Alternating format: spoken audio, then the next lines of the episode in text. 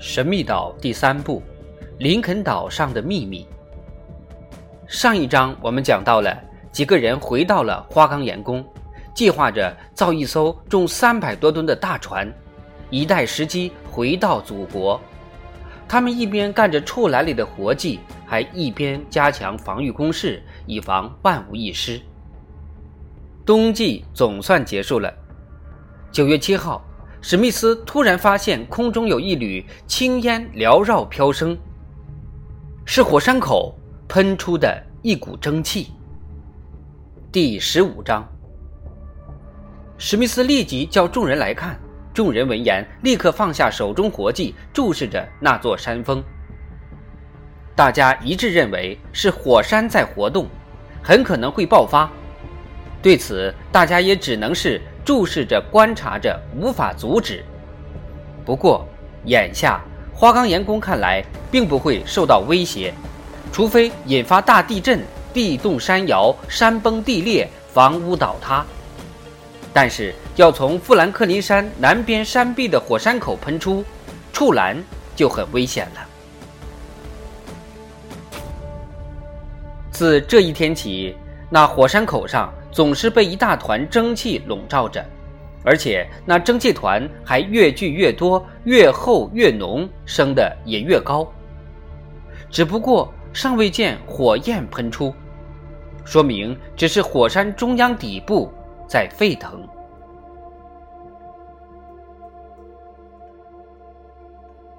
天气倒一直不错，大家便重新开始干了起来。造船工地上加快了造船速度，史密斯还利用海滩上边的瀑布制造了一台水力锯木机，锯木板的速度大大的提高了。锯木机与挪威农村中常见的那种锯木机的构造完全相同，只需先让木块水平移动，再让锯子垂直移动，就可以锯开木头了。工程师将一只轮子、两只滚筒和几只滑轮很好的装配在一起，便大功告成了。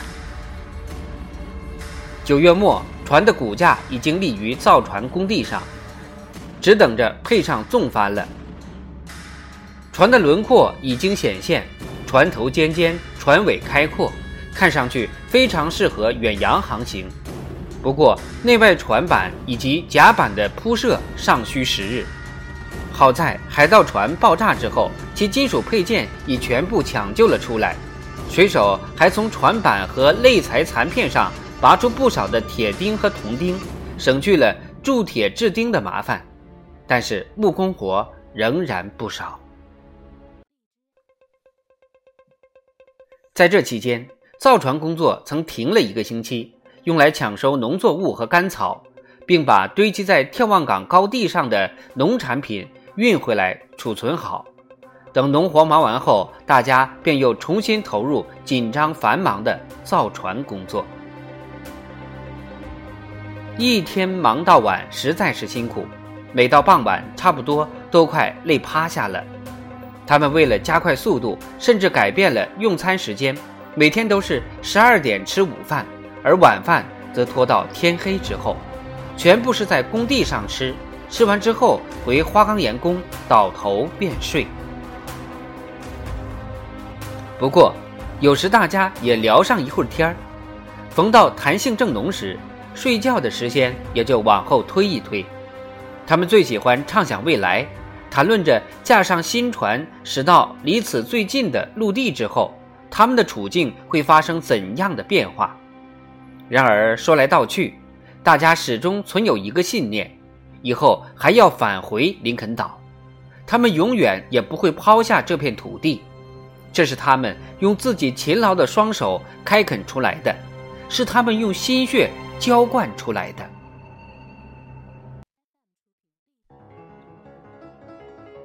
尤其是彭克罗夫和纳布，竟然想到在林肯岛上安度晚年，终此一生。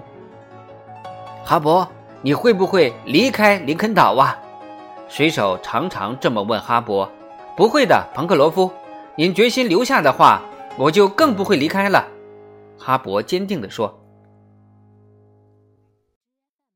我的主意早已定下了，我的孩子，我会等你回来的，等你带上你的妻子儿女一起来，我会让你的孩子们整天乐呵呵的。”水手开玩笑地说：“好啊！”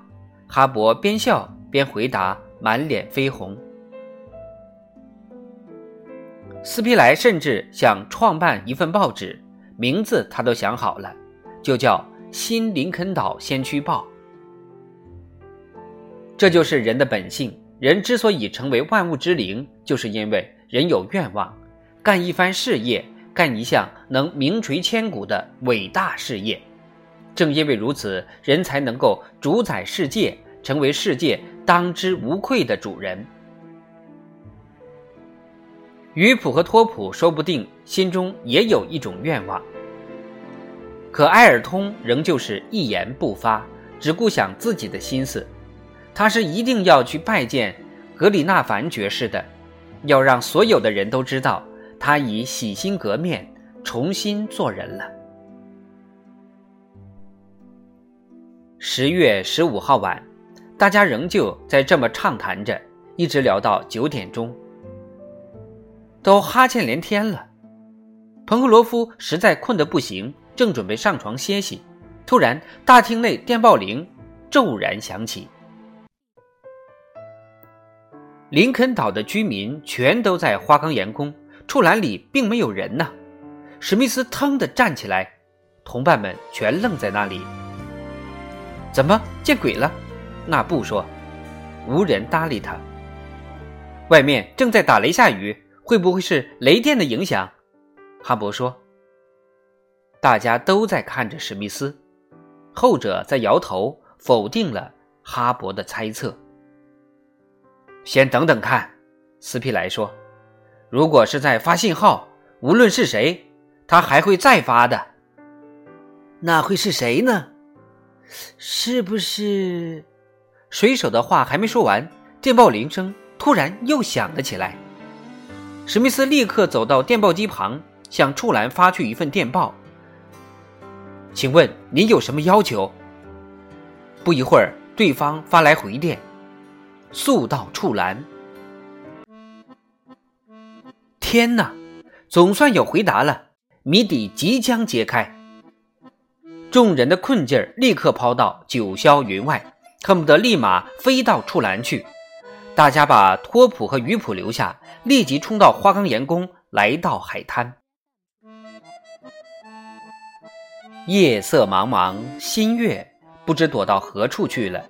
远方偶尔闪过几道闪电，照亮了海平线。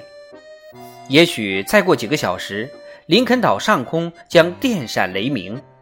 这真是一个可怕的夜晚。众人沿着慈悲河左岸上行，来到高地，越过甘油河上的吊桥，走进森林中。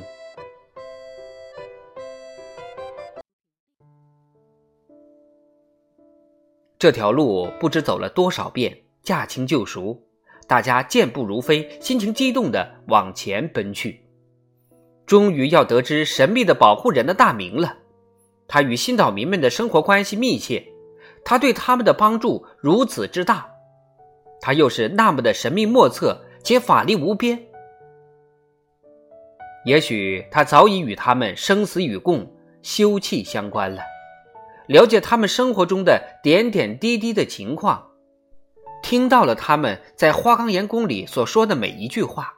否则，怎么每到关键时刻，他总会及时的伸出援助之手呢？森林里鸦雀无声，只听见一行人急促的脚步声响。这么默默的走了约一刻钟的样子，彭克罗夫终于打破了沉默，说道：“我们该带上一盏灯来。”处栏里有灯，工程师回答。他们离开花岗岩宫时是九点十二分。从慈悲河口到处栏五英里，九点四十七分，他们已经走了有三英里的路了。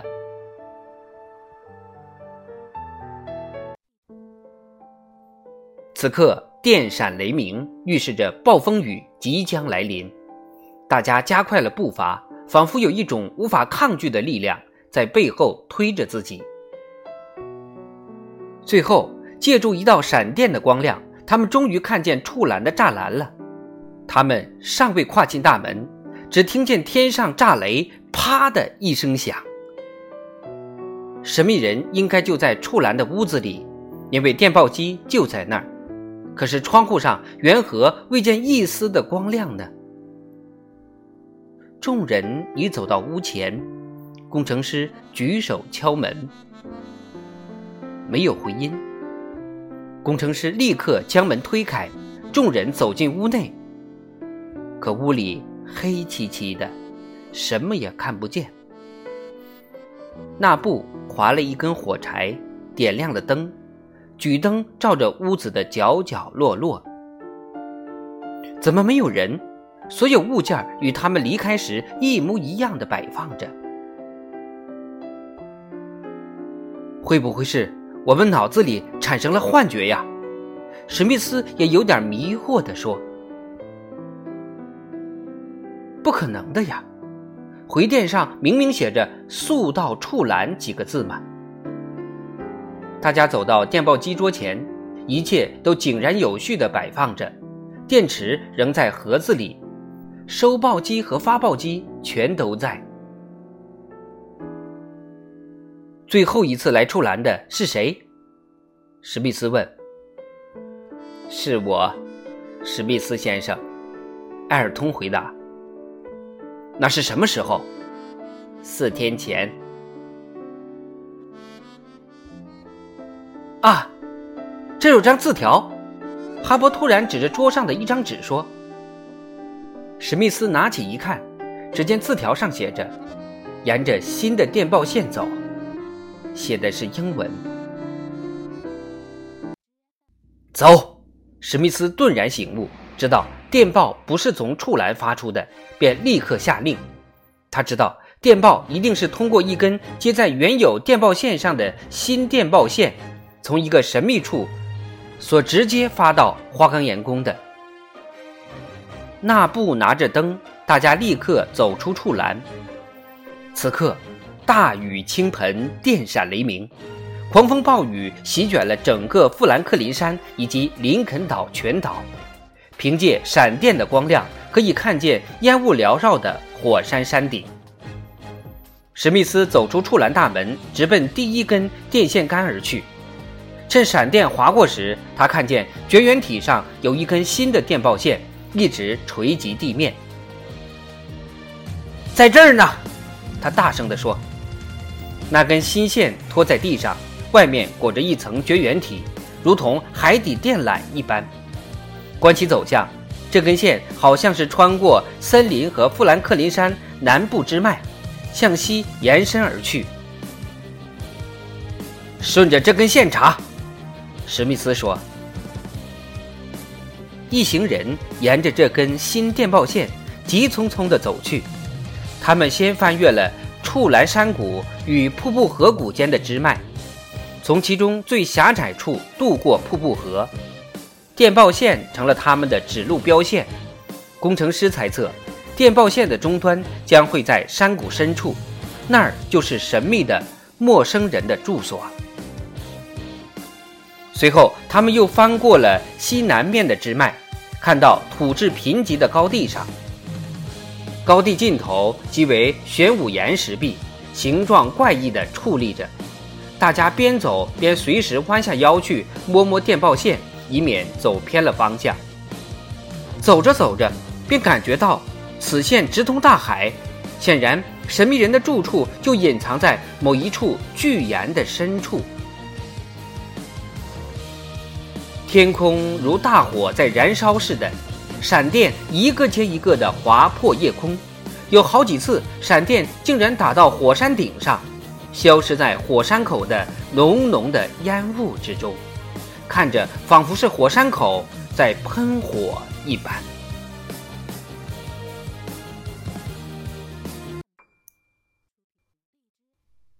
将近十点钟时。一行人来到了林肯岛西部俯临海洋的悬崖峭壁上。五百英尺下面，海浪拍打着石壁，发出轰鸣。史密斯估摸了一下，从处栏到这儿约有一英里半。电报线在这儿嵌入岩石中间，沿着一条弯弯曲曲的狭窄石壑向下伸去。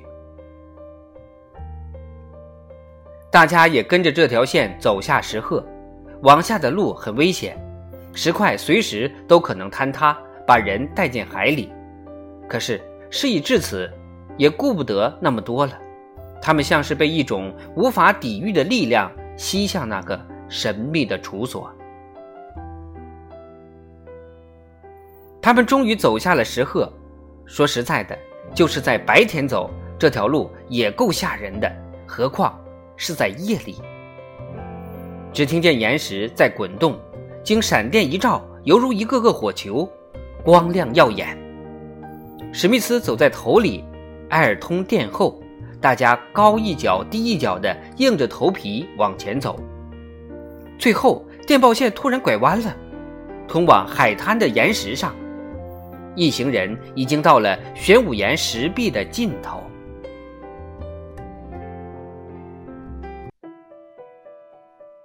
此处有一狭窄陡坡，与海岸平行的向前延伸着，电报线就顺着陡坡往前。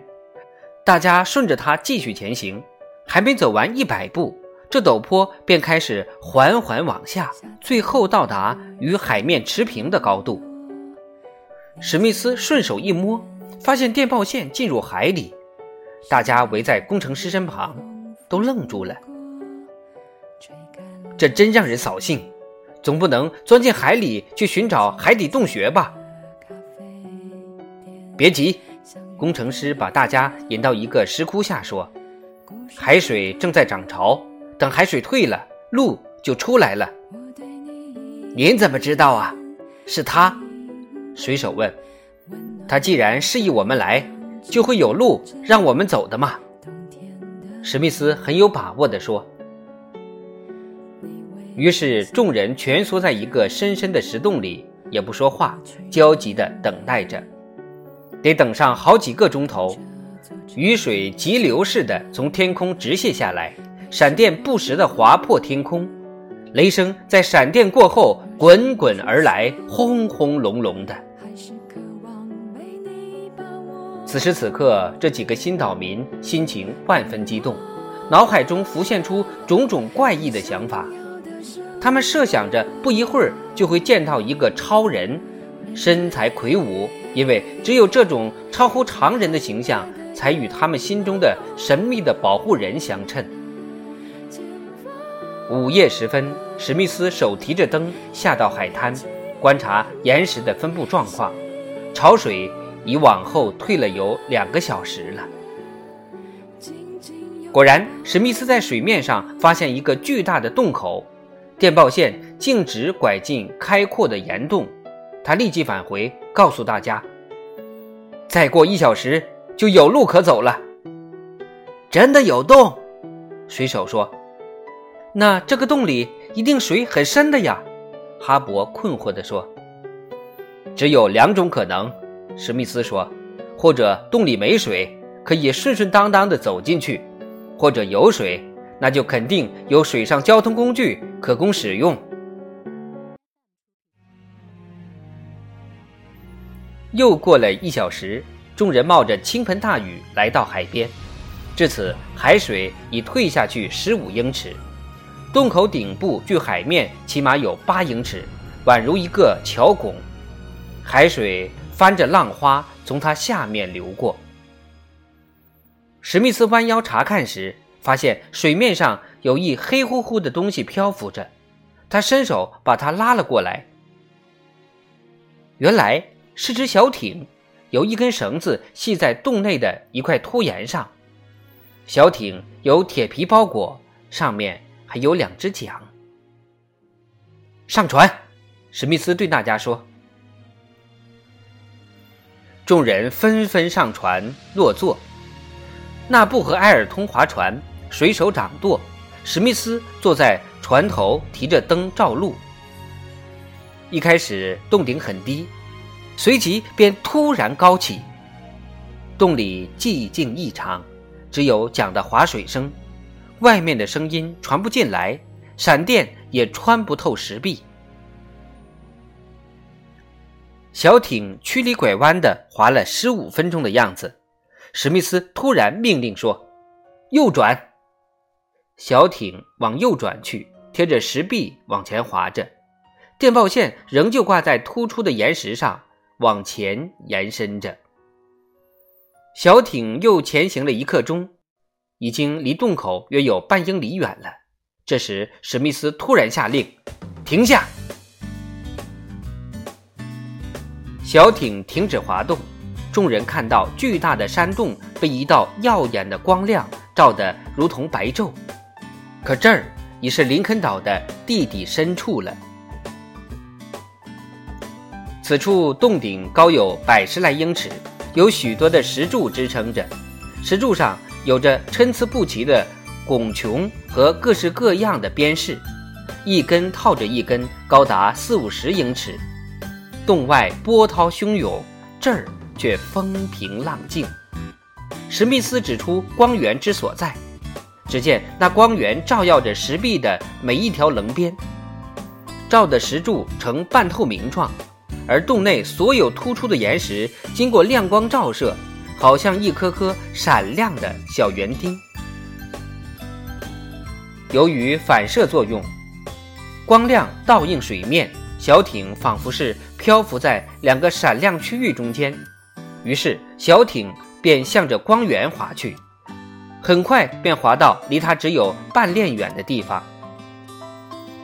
这儿水面宽约三百五十英尺。耀眼的光源后面有一堵巨大的石壁墙，挡住了去路。海水在这儿形成了一个小湖泊，湖泊中央漂浮着一个长长的梭状物，光亮就是从它的两侧射出来的。该梭状物看似一条巨鲸躯体，长约二百多英尺，浮出水面部分有十一二英尺。小船慢慢地向他靠过去，史密斯坐在船头，激动地直起身子看着他，突然抓住斯皮莱的手臂，摇晃着喊叫道：“是他，没错，绝对是他！”史密斯喃喃地说出一个名字，只有斯皮莱听见他说的是什么。斯皮莱显然也听说过史密斯说出的这个人的名字。脸上浮现出一种神奇的表情，回应史密斯说：“对，就是他，一个不受束缚的人。”小艇从这庞然大物左边靠上去，有一束光线透过左舷窗射出来。史密斯等人上了那庞然大物的平台，那上面有一个进入口，敞开着，众人鱼贯而入。